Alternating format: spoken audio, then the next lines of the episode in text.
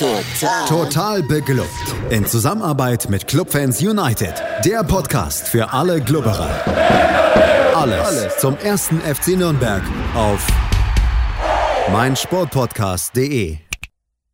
Herzlich willkommen zu einem neuen Gegnergespräch hier im Rahmen von Total Beklubbt, dem Magazin über den ersten FC Nürnberg auf meinsportpodcast.de. Mein Name ist Felix Amrein und wie immer bin ich nicht alleine, sondern habe einen Anhänger des nächsten Gegners des FCN an meiner Seite. Und der nächste Gegner, der sieht auf den ersten Blick aus wie ein Kellerkind und ist doch ein Spitzenteam. Und es ist der SV Sandhausen und mein Gast heute, das ist Stefan. Hallo Stefan. Hallo Felix, grüß dich. Ja, Stefan, du musst mir gleich erklären, warum Sandhausen das seltsamste Team der Welt ist, zumindest wenn man die Welt auf die zweite Bundesliga beschränkt. Und ich bin wirklich gespannt darauf, was du mir da erzählen wirst. Aber zunächst einmal sprechen wir vielleicht ganz kurz über die allgemeine Situation.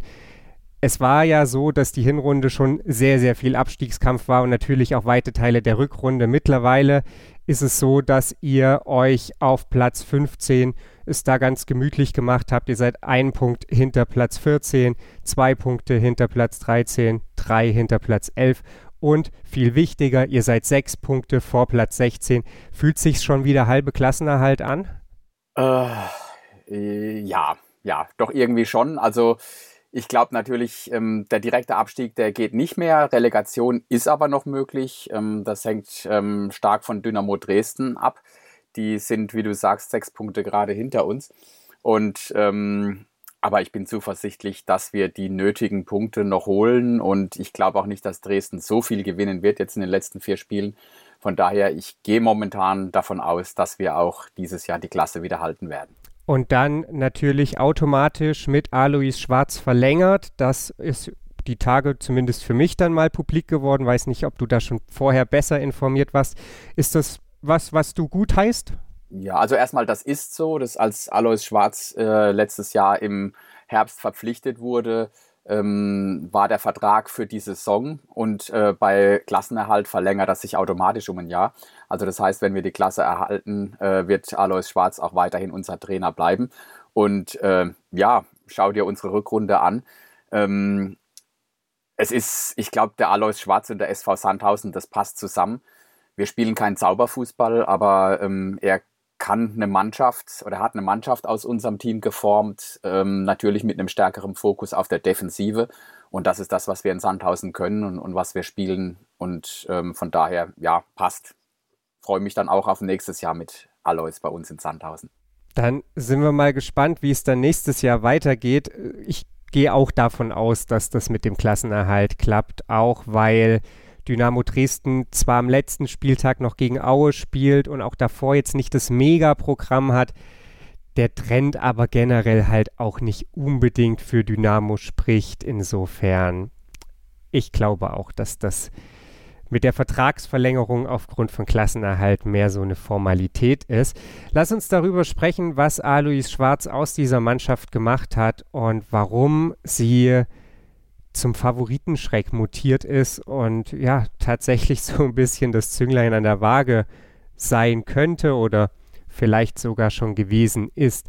Du hast es angesprochen, der SV Sandhausen hat Alois Schwarz im September verpflichtet, also schon deutlich vor dem Hinspiel gegen den ersten FC Nürnberg und dann ging es zunächst mal jetzt ja auch nicht, müssen wir nicht drum rumreden, irgendwie so super gut dahin in die Winterpause. Aber seit der Winterpause, da, ich habe das eingangs gesagt, da ist Sandhausen halt ein Spitzenteam. Es gibt nur eine Mannschaft, die weniger Spiele in der Rückrunde verloren hat, das ist Werder Bremen. Es gibt keine Mannschaft, die weniger Gegentore kassiert hat als der SV Sandhausen. Ihr habt gegen alle Teams, gegen die ihr von da oben gespielt habt, ein Unentschieden geholt, passenderweise auch immer ein 1 zu 1. Das ist schon alles irgendwie eine, eine echte Bank und du hast auch gesagt, das fußt natürlich auf einer Defensive und gleichzeitig, und da korrigiere mich gerne, wenn ich falsch liege, habe ich das Gefühl, dass diese Rückrunde schon irgendwie ein unglaublich statistischer Ausreißer quasi ist. Ihr habt diese Punkte mit 15 Toren geholt. Also wie verrückt ist denn bitte die Chancenverwertung des SV Sandhausen? Ähm, ja, wir sind brutal effektiv, würde ich einfach sagen.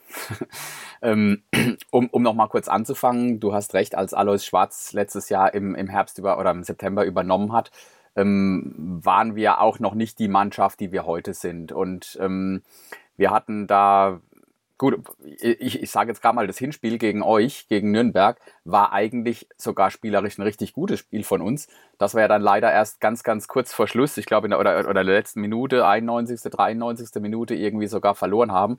Also ein Unentschieden wäre mehr als verdient gewesen, vielleicht sogar mehr. Ich glaube, da war sogar noch so ein, so ein umstrittener Elfmeter mit, mit Hand oder nicht Hand und, oder so ein Tor. Ist aber egal. Ähm, Alois Schwarz hat auch ein bisschen gebraucht, sich hier zu finden. Und vor allem, was man sagen muss, wir haben dann in der Winterpause nochmal auf dem Transfermarkt zugeschlagen. Und da hat Schwarz genau die Spieler verpflichtet, ähm, die er wollte und die auch uns jetzt gerade richtig weiterbringen. Ich nenne jetzt einfach mal zwei Stück. Das ist ähm, Dario Dumic in der Innenverteidigung, der eine überragende Rückrunde spielt. Und fast noch wichtiger ist Tom Tribul, der auf der Sechs spielt und im defensiven Mittelfeld einfach alles abräumt. Und diese Stabilität, die wir dadurch in der Defensive gewonnen haben, sorgt erstmal dafür, dass, du hast es erwähnt, sehr wenige Gegentore bekommen. Und die wenigen Chancen, die wir dann haben, da haben wir halt einen Pascal Testrot vorne drin, der, ähm, der braucht manchmal nur einen Ball und macht ihn dann auch rein, wie zum Beispiel in Bremen vor zwei oder drei Wochen. Und ähm, das ist die brutale Effektivität des SV Sandhausen. Ich glaube, unser Spiel ist nicht immer schön anzugucken. Also wer Zauberfußball äh, sehen möchte, der ist vielleicht beim SV Sandhausen falsch. Aber das erwarten wir Sandhäuser auch gar nicht. Wir sind eher diese, äh, für uns ist es wichtig, dass man 90 Minuten kämpft, dass man 90 Minuten Einsatz zeigt, dass man 90 Minuten alles gibt. Und wenn es dann nicht reicht am Schluss, dann war es halt so. Aber die Mannschaft kämpft, fightet und das hat man auch am Wochenende gegen St. Pauli gesehen, als ähm, eigentlich St. Pauli das Spiel nur noch verwaltet hat wir haben uns schwer getan, vorne Punkte zu holen, was zu machen, äh, äh, Torchancen zu erspielen.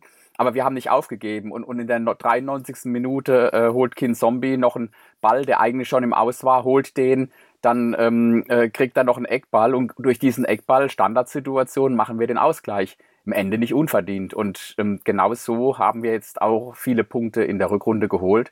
Und ich glaube, auch für Nürnberg am Sonntag wird das ähm, nicht einfach werden, gegen unsere doch aus einer stabilen Defensive heraus ähm, uns erstmal da zu knacken.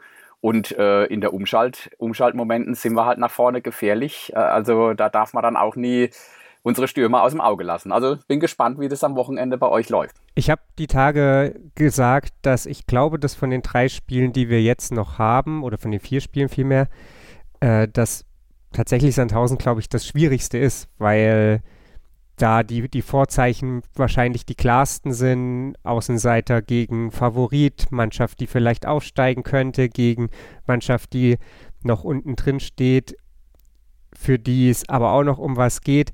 Also ich glaube schon, dass deine Einschätzung da sehr, sehr zutreffend ist, dass es ein sehr unangenehmes Spiel auch für den FCN ist, wenn gleich die Rollen klar verteilt sind. Ja, aber das ist vielleicht auch das Problem, dass ähm, der SV Sandhausen fährt nach Nürnberg und ich sage jetzt einfach mal, ähm, 80 bis 90 Prozent der Zuschauer am Sonntag erwarten einen klaren Heimsieg von Nürnberg.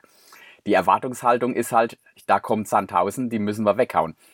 Und äh, das spielt uns manchmal dann auch in die Karten. Ähm, ich glaube, bei den Spielern ist es vielleicht mittlerweile auch schon angekommen. Die, die Erwartungshaltung aus in der Fanszene ist da manchmal eine ganz andere. Das ist dann auch, ich will es jetzt nicht despektierlich nennen, aber das ist immer noch so, äh, hallo, das ist Sandhausen, die müssen wir besiegen. Und ähm, wenn diese Mentalität auch auf die Spieler ein bisschen überspringt, dann haben wir da auch eine Chance, dass wir vielleicht doch ein bisschen unterschätzt werden und können dann auch wieder in Nürnberg vielleicht einen Punkt mit nach Hause nehmen. Ich glaube, diese Anspruchshaltung ist in weiten Teilen der Nürnberger Fanszene sogar in der Saison gegeben gewesen, als wir fast in die dritte Liga abgestiegen sind. Und dazu sage ich einfach gar nichts, weil ja, das ist, wenn die zweite Liga eines jemals gezeigt hat, dann, dass es völlig egal ist, gegen wen du spielst, insbesondere wenn du von Ingolstadt vermöbelt wurdest. Lass uns mal noch so ein bisschen auf diesen Wandel blicken. Hinrunde 36 Gegentore in 17 Spielen. Du hast jetzt schon die Transfers angesprochen, aber überspitzt formuliert machen ja zwei Transfers keine, keine Defensivmacht. Und Jetzt Rückrunde, habe ich schon gesagt, dann eben 13 Spiele, 11 Tore. Also während ihr in der Hinrunde mehr als zwei Tore pro Spiel kassiert habt, kassiert ihr jetzt weniger als eins. was hat Alois Schwarz dieser Mannschaft eingeimpft, spielerisch, dass es wirklich derart gut ist? Oder ist es vielleicht eben doch am Ende so einfach, dass man sagen kann, okay, die beiden, die wir da geholt haben, die du stellvertretend rausgepickt hast, die geben diesem ganzen Defensivverbund eine Sicherheit, die vorher vielleicht so nicht da war. Ich glaube eher letzteres. Also wir hatten natürlich auch im, vor der Saison, also jetzt wenn wir nochmal in die Sommerpause gehen, einen riesengroßen Umbruch, dass wir, ähm, ähm, ich glaube, mittlerweile 17 oder 19 neue Spieler, also, also fast die komplette Mannschaft ja ausgetauscht hatten. Ähm, dann äh, ein paar jüngere Spieler auch mit reingeholt haben. Und ähm, dann lief es am Anfang nicht so und dann hatten sich die Spieler, die eigentlich mehr können, ähm, auch nicht ihre Leistung abgerufen. Und Schwarz hat es dann irgendwie einmal geschafft, wieder eine Mannschaft, ein Team, also wirklich ein Team, eine Mannschaft aus den äh, Zusammenhalt zu machen. Und er hat es auch geschafft, ähm, dass, dass wir halt dann durch so gezielte Positionen im defensiven Mittelfeld in der Abwehr, wo es vorher doch ein bisschen gewackelt hat und dann auch Leute, von denen man es gar nicht gewohnt war, schlechte Leistungen gebracht haben, die sind jetzt wieder auf dem Level, wo wir wissen, das können sie.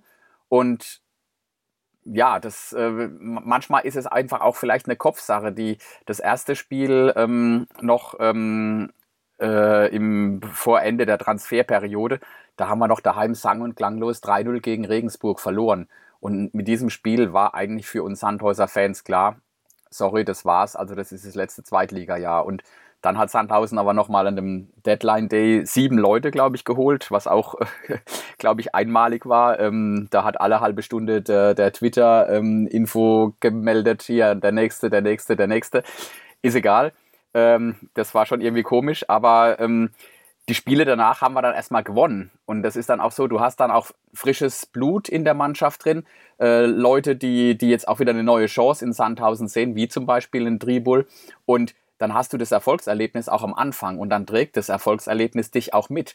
Und ähm, das äh, mit jedem Erfolg, mit jedem Punkt, den du gegen eine Spitzenmannschaft, damals haben wir dann gegen HSV unentschieden gespielt ähm, und, und so weiter. Und mit jedem dieser Spiele tankst du Selbstvertrauen und ähm, ja, und da stehen wir jetzt. Wir stehen mittlerweile mit einer breiten Brust, mit einer gestandenen Mannschaft auf dem Platz und ähm, können fast jeden Samstag oder jedes Wochenende diese Leistung auch abrufen. Und da hat Alois Schwarz mit Sicherheit einen großen Teil dazu beigetragen, dass diese Mannschaft dieses Selbstvertrauen und diese Stabilität auch hat. Ja, die Kopfsache, du hast sie angesprochen, sicherlich wichtig gerade die Spiele gegen die Spitzenteams, aber eben dann auch die Spiele, wo es gegen direkte Konkurrenten ging. Ihr habt dann zu dem Zeitpunkt ja das nicht ganz unwichtige Spiel gegen Aue für euch entschieden, habt danach in Anführungsstrichen nur unentschieden gegen Ingolstadt gespielt. Eines der wenigen Unentschieden, das nicht gegen Spitzenteam zustande kam. Und glaube ich, dann schon, schon einen Einfluss auch gehabt, dass eben diese Spiele, wo man eher nicht damit rechnet, dass groß was aufs Konto kommt, dass dass keine großen Momente waren, in denen eben die Konkurrenz auch vielleicht mal mit einem Unentschieden was wettmachen kann. Und so, ja, knabbert man sich dann da irgendwie so ein kleines Punktepolster zusammen. Das ist schon, schon irgendwie beachtlich. Wir haben vorhin schon mal darüber gesprochen, dass die Chancenverwertung insgesamt ja krass ist. Also mir fallen da wirklich keine anderen Worte ein, beziehungsweise es ja sowieso schon erstmal beachtlich ist, 21 Punkte mit nur 15 Toren zu holen. Da ist ja noch gar nicht gesagt, dass die Chancenverwertung extrem ist, aber gerade eben auch in diesen Spitzenspielen, da, da seid ihr ja gnadenlos. Das ist allerdings ja auch was, wo man schon sagen muss, dass das ist ich habe das vorhin schon mal gesagt, statistisch gesehen ja komplett unwahrscheinlich, dass sowas dauerhaft funktioniert. Ist dir das momentan einfach egal oder sagst du, ich hoffe, dass die das beim SV Sandhausen schon irgendwie auch im Blick haben, denn so kannst du ja eigentlich keine komplette Saison bestreiten. Ja, also ich glaube, momentan ist uns erstmal diese Saison und Stichwort ganz klar der Klassenerhalt wichtig. Und so wie wir momentan die Sache spielen, glaube ich, können wir die Klasse halten.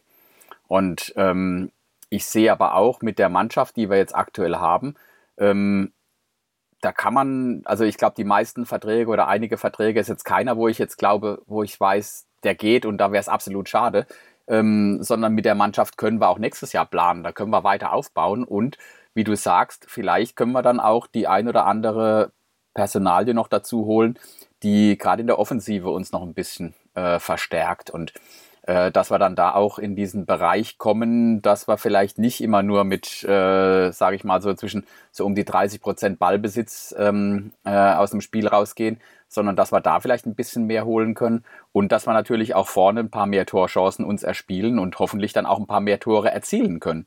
Das ist schon natürlich der Wunsch, aber über allem steht erstmal der Klassenerhalt. Bei uns geht es nur um den Klassenerhalt. Das wahrscheinlich auch in der nächsten Saison wieder und dass man, wenn es um den Klassenerhalt geht, jetzt vielleicht nicht immer den Zauberfußball spielt, ist, glaube ich, auch verständlich. Und die Mittel, die wir haben, ich glaube, die setzen wir aktuell einfach optimal ein und ähm, deswegen stehen wir aktuell auch überm Strich und ich hoffe, dass wir auch nach dem 34. Spieltag da über dem Strich. Und dann schauen wir mal, wie es in der neuen Saison weitergeht. Wie gesagt, ich will das hier auch gar nicht irgendwie madig machen. Mir, mir ringt das wirklich Bewunderung ab, weil ich mir glaube ich, in mancher Spielzeit so einen super pragmatischen Ansatz beim FCN gewünscht hätte, den es dann halt nicht gab. Lass uns mal so ein bisschen auf den Sonntag blicken. Wir haben das jetzt schon mehrfach erwähnt. Stolperstein für große Teams oder für Teams aus dem oberen Tabellendrittel in der Rückrunde dauerhaft gewesen. Zwei Stück wollte noch zu Fall bringen. Den ersten FC Nürnberg am Sonntag und dann am Freitag den FC Schalke 04. Dann habt ihr sie durch. Wenn du auf diese Spiele schaust, war es da vielleicht eben auch so, dass manche Teams das so ein bisschen zu leicht genommen haben oder ist da die Mannschaft einfach noch den Ticken motivierter? Woran machst du es fest, dass es wirklich keinem, egal ob dem HSV, Heidenheim, Bremen oder auch St. Pauli, Darmstadt nicht zu vergessen, gelungen ist, mehr als ein Tor zu schießen und vor allem dann am Ende auch den Kasten sauber zu halten? Das sind ja, also wenn ich da an Bremen denke, wenn ich an Darmstadt denke, das sind ja durchaus offensiv starke Teams, auch in der Rückrunde. Den FC St. Pauli will ich da schon fast ein bisschen ausklammern, weil es bei denen jetzt nicht so richtig rund läuft im, in der zweiten Halbserie. Aber was, was macht Sandhausen gegen diese Teams nochmal besser, will ich vielleicht gar nicht sagen. Was machen sie da gut, dass es ja zumindest nie zu einer Niederlage gelangt hat für, für Sandhausen oder eben immer ja, zu einem also, Punktgewinn? Ja, also es ist natürlich auch immer eine Portion Glück dabei, da muss man ganz ehrlich sagen. Vielleicht war das auch in der, in der Vorrunde, wo wir einige Spiele eigentlich ganz gut gespielt haben, gerade zum Beispiel auch gegen euch, gegen Nürnberg, und hatten dann das, das, das Glück nicht auf unserer Seite, sondern ihr hattet dann halt die, die glücklichen Tore, späten Tore oder auch das äh, mit ein bisschen Hand da dabei, das Tor gemacht. Äh, das ist jetzt so, dass das Glück, das heißt ja immer über eine Runde, gleicht sich das einigermaßen aus. Ähm, vielleicht ist es dann halt so, dass wir halt dann jetzt aktuell aus wenigen Chancen dann auch unsere Tore dann doch machen.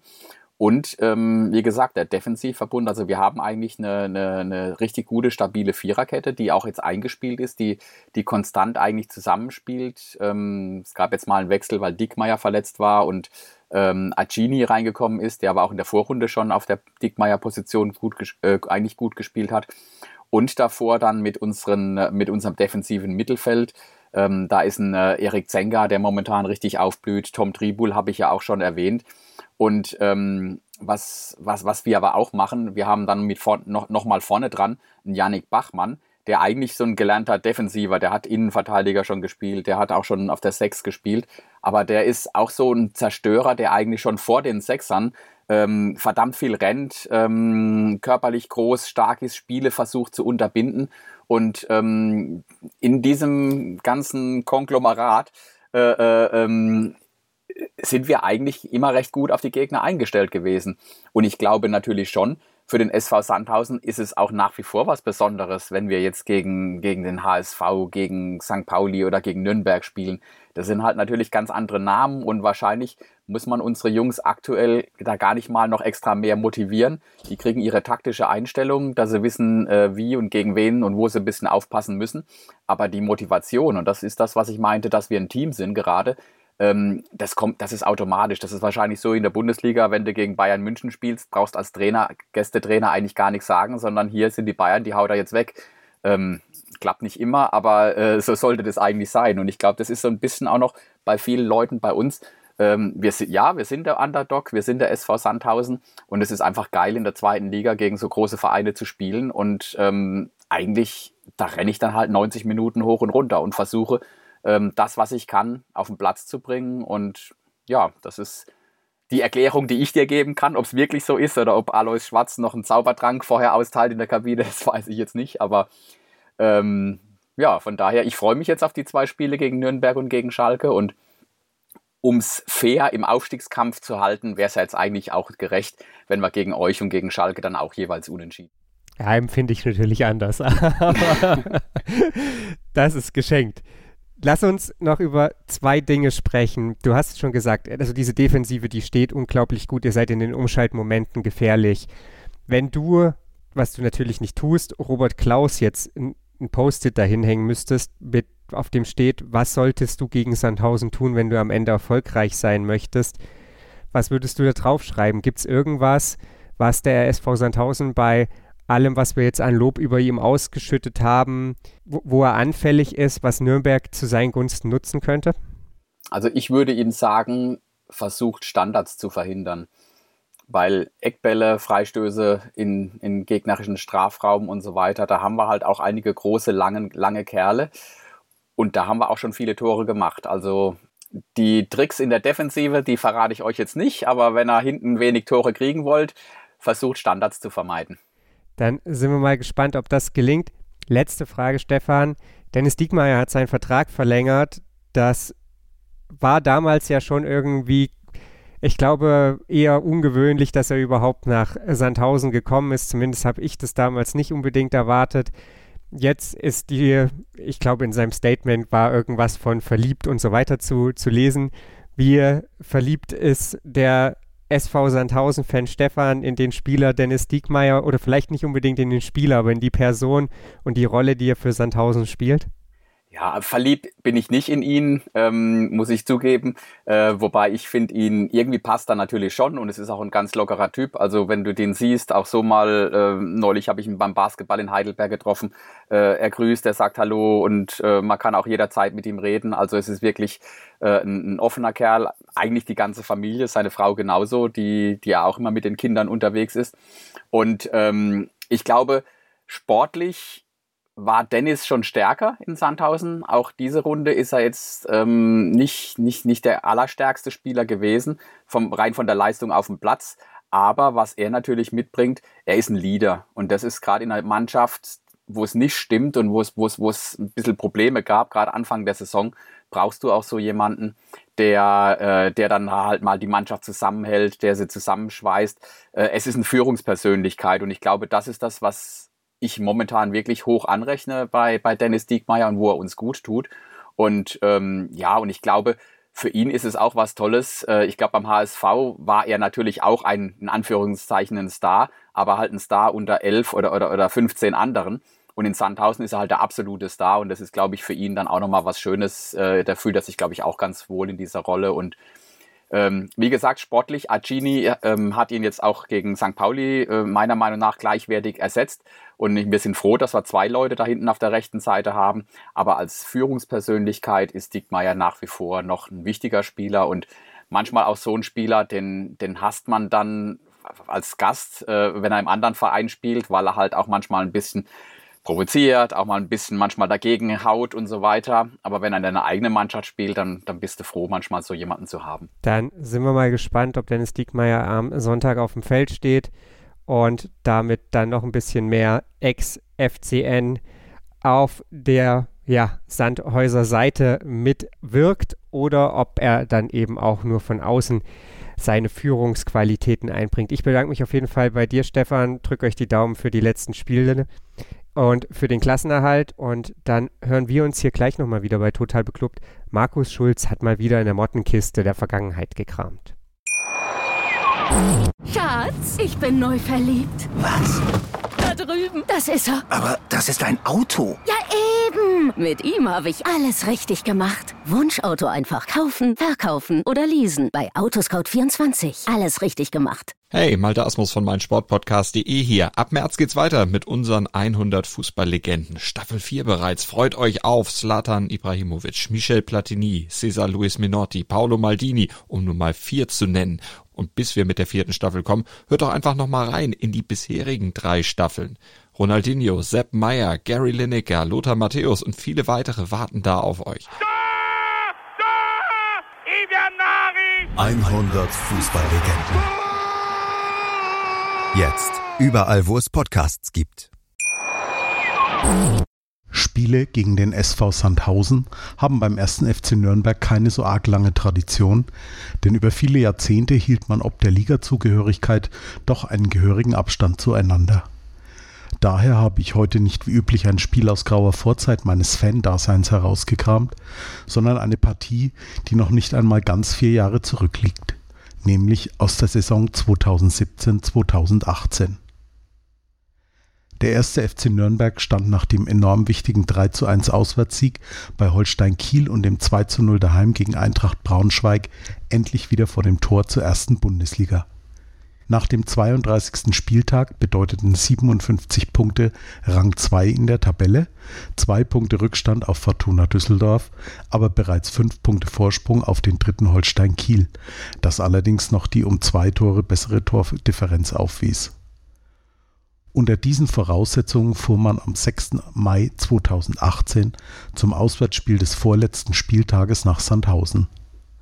Den Club begleiteten damals rund 8000 Anhänger in den Hartwald bei insgesamt 12.537 Zuschauern im ausverkauften BWT-Stadion verwandelte man das Ganze in ein Heimspiel. Trainer Michael Kölner setzte in einem 4-1-4-1-System auf folgende Spieler. Im Tor Fabian Bredlow. Viererkette mit Laszlo Sepsi, Lukas Mühl, Georg Markreiter und Enrico Valentini. Auf der 6 Andrei Petrak, auf den Achterpositionen Kevin Möwald und Kapitän Hanno Behrens. Die Flügel besetzten Tim Leibold und Eduard Löwen, im Sturmzentrum Michael Ischak. Auf der Bank nahmen Thorsten Kirschbaum, Everton, Lukas Hufnagel, Timo Werner, Adam Schrellack, Miso Bretschko und Edgar Salli Platz. Kölners Gegenüber Kinan Kotschak vertraute auf Marcel Schuhn, Lead Paccarada, Tim Knipping, Markus Kahl, Philipp Klingmann, Stefan Kulowitz, Dennis Linzmeier, Ruri Gislason, Philipp Förster, Neymedin Dagfuß und Richard Sukuta Paso. In diesem gefühlten Heimspiel übernahm der Club gleich vom Anpfiff weg die Initiative. Aggressives Pressing, schnelles Umschalten und hohes Tempo sorgten dafür, dass der Ruhmreiche in der ersten Viertelstunde zum Teil mehr als 70 Prozent Ballbesitz verbuchen konnte. Schon nach wenigen Sekunden kam Löwen zu einem Abschluss, setzte das Leder jedoch über den Kasten von Schuhen. Allerdings war auch dem FCN der Druck anzumerken. Bälle in die Spitze wurden relativ fahrig und unsauber gespielt, sodass nicht mehr als eine Kopfballchance durch Ishak in der 16. Minute zu verbuchen war. Entsprechend tastete sich der SVS langsam in das Spiel hinein und schaffte es, den Klub immer weiter vom eigenen Gehäuse fernzuhalten. Allerdings ergaben sich auch keine Situationen vor Bretloskasten. Nach einer halben Stunde drehte dann der Klub wieder am Temporad, als Leibold nach Möwaldflanke einen Kopfballaufsetzer produzierte, den Schuhn von der Linie kratzte. Acht Minuten später rettete Schuhn erneut, diesmal gegen einen Kopfball von Markreiter nach einer Ecke von Valentini. Allerdings war hier dann sofort der Capitano zur Stelle und staubte aus kurzer Distanz mit seinem 14. Saisontreffer zur 1 zu 0 Führung ab. Mit Wiederanpfiff kamen die Sandhäuser wieder besser in die Partie, vergaben gleich eine Chance durch Sukuta Paso. In der Folge merkte man dem Club die wachsende Nervosität an. Man zog sich immer weiter zurück und überließ dem Gegner den Ball. Vor allem Gislason schien gegen seinen ehemaligen Verein etwas zeigen zu wollen, scheiterte in der 58. und 67. Minute jeweils am glänzenden Bredlow. Drei Zeigerumdrehungen später ein Pfostentreffer von Kevin Möwald, der mit einem langen Ball auf die Reise geschickt wurde. Möwald sicherte sich dann aber den zweiten Ball, flankt von der rechten Eckfahne zur Mitte, doch auch hier kann Schuhn die Fäuste hochreißen und lenkt so den wuchtigen Kopfball von Ishak über die Latte aber das war wie ein Signal, dass man wieder aktiver ins Spielgeschehen eingreifen wollte und in der 76. Minute war es dann soweit. Möwald bedient Leibold, der startet einen Konter und schickt Löwen auf die Reise. Schuhn kommt aus seinem Tor, doch Löwen legt quer auf Leibold und der schiebt locker ein, macht mit dem 2 zu 0 dann den Deckel auf das Spiel und damit auch den Aufstieg klar. Sandhausen nun konsterniert. Auf dem Rasen passierte dann bis zum Abpfiff nicht mehr viel jedoch danach dann umso mehr. Die Verantwortlichen öffneten die Tore und ermöglichten den mitgereisten Clubfans einen kontrollierten Platzsturm, der Beginn einer riesengroßen Party, die nach der Heimkehr der Aufstiegshelden am Pfalzner bis tief in die Nacht weitergehen sollte. Ich selbst war zu diesem Zeitpunkt bereits längst im Badezimmer gewesen. Schließlich durfte ich mir endlich den Bart abrasieren, den ich seit dem ersten Relegationsspiel zwei Jahre zuvor kultiviert hatte. Am letzten Spieltag hätte man mit einem Heimsieg noch Fortuna Düsseldorf überholen und sich die Radkappe für die Zweitligameisterschaft sichern können. Doch trotz einer 2 zu 0 Führung nach bereits zwölf Minuten durch Markreiter und Leibold gab man das Spiel noch aus der Hand und unterlag dann am Ende mit 2 zu 3. Den Aufstiegsfeierlichkeiten tat dies keinen Abbruch. In der Noris feierte man gemeinsam mit den Fortunen den Aufstieg in die Belletage des deutschen Fußballs. Und wer weiß, vielleicht ist das ja auch dieses Jahr möglich? Wie sich das anfühlt, da können die aktuellen Spieler sich gerne bei Enrico Valentini informieren, der heute, knapp vier Jahre später, als einziger Aufstiegsheld noch im Kader steht. Und mit einem Heimsieg am Sonntag gegen den SV Sandhausen darf dann gerne weitergeträumt werden. Was waren das für glückselige Zeiten am Pfalzner Weiher? Es ist, als wäre es eine kleine Ewigkeit her. Denn aus diesem Aufstiegstraum wurde ja dann doch ein ziemlicher Albtraum in den letzten Jahren. Aber all diese Träumerei ist Geschichte und es ist Zeit für neue Träume. Nicht nur bei Markus Schulz und wir sind gespannt, ob der FCN sie wahr macht. Wir sprechen dann natürlich nächste Woche darüber, wie es am Sonntag gegen Sandhausen gelaufen ist. Außerdem möchte ich natürlich noch kundtun, dass die Clubfrauen in der englischen Woche 1 zu 0 gewonnen haben. Nachdem es ja am Wochenende gehörig schief ging gegen Ingolstadt, war es dieses Mal zum Glück erfolgreich 1 zu 0 und damit weiterhin Tabellenplatz 4. Am Sonntag um 11 Uhr geht es weiter, dann gegen Gütersloh da auch gerne reinschalten in den Stream. Und dann, wie gesagt, hören wir uns nächste Woche wieder hier bei Total Beklubbt auf meinsportpodcast.de. Und dann hoffentlich auch mit dem nächsten Dreier gegen den SV Sandhausen. Bis dahin. Schatz, ich bin neu verliebt. Was? Da drüben. Das ist er. Aber das ist ein Auto. Ja, eben. Mit ihm habe ich alles richtig gemacht. Wunschauto einfach kaufen, verkaufen oder leasen. Bei Autoscout24. Alles richtig gemacht. Total. Total beglückt. In Zusammenarbeit mit Clubfans United. Der Podcast für alle Glubberer. Alles, Alles zum ersten FC Nürnberg auf meinsportpodcast.de. Schatz, ich bin neu verliebt. Was? Da drüben. Das ist er. Aber das ist ein Auto. Ja, eben. Mit ihm habe ich alles richtig gemacht. Wunschauto einfach kaufen, verkaufen oder leasen. Bei Autoscout24. Alles richtig gemacht.